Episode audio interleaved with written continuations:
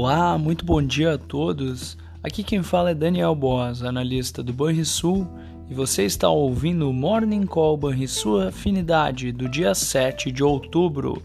No exterior, as bolsas europeias e os futuros americanos buscam uma recuperação e operam sem direção única, em meio a fortes altas no petróleo, após o anúncio do corte na produção diária por parte da OPEP e dos discursos de membros do Fed, que dão conta de uma continuidade no ciclo de aperto monetário na principal economia do mundo, o que poderá indicar uma recessão econômica global nos próximos meses.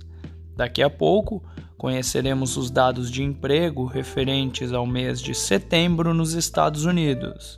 Caso o payroll venha abaixo do esperado, será uma sinalização para o Fed de que o ímpeto da economia vem diminuindo e talvez não seja necessário ir tão longe com a taxa de juros.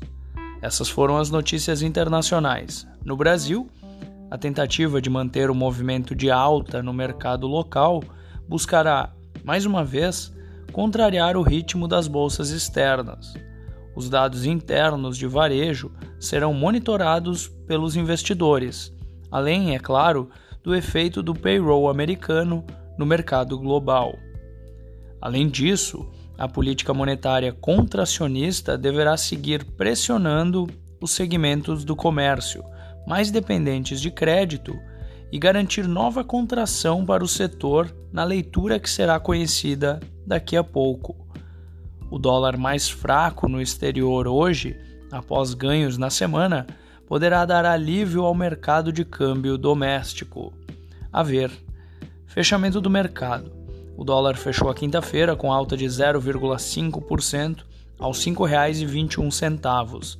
O Ibovespa avançou 0,31% aos 117.560 pontos. E o S&P 500 caiu 1% aos 3.744 pontos. O DI futuro para janeiro de 2024 mais uma vez ficou estável a 12,74% e o DI futuro para janeiro de 2027 subiu 3 pontos base a 11,34%.